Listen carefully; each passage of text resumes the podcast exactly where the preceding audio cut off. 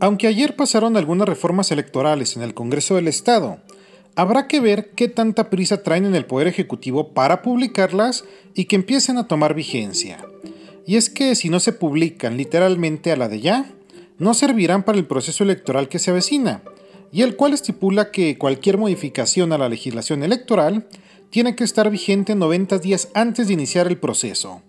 De los temas más importantes que sacaron fue el asunto del financiamiento a los partidos políticos y la disminución de la edad para ser diputado, así como batear las candidaturas comunes entre independientes y partidos, lo que es un saludo para Armando Cavada y Alfredo Lozoya. Sin embargo, en Palacio de Gobierno, aún no acaban de digerir lo sucedido con la tango reforma, y se escuchan diversos comentarios sobre las acciones que se tomarán a raíz de este tema, aunque estén dejando por el momento que se enfríen las cosas. Pero como lo que está en juego es la gubernatura el siguiente año y todavía faltan casi 11 largos meses, seguramente habrá todavía muchas sorpresas de los grupos que se están disputando ya el poder. Mientras, yo lo leo y escucho a través de mis redes sociales. Búsqueme en Facebook e Instagram como Bernardo Fierro. Gracias por su atención.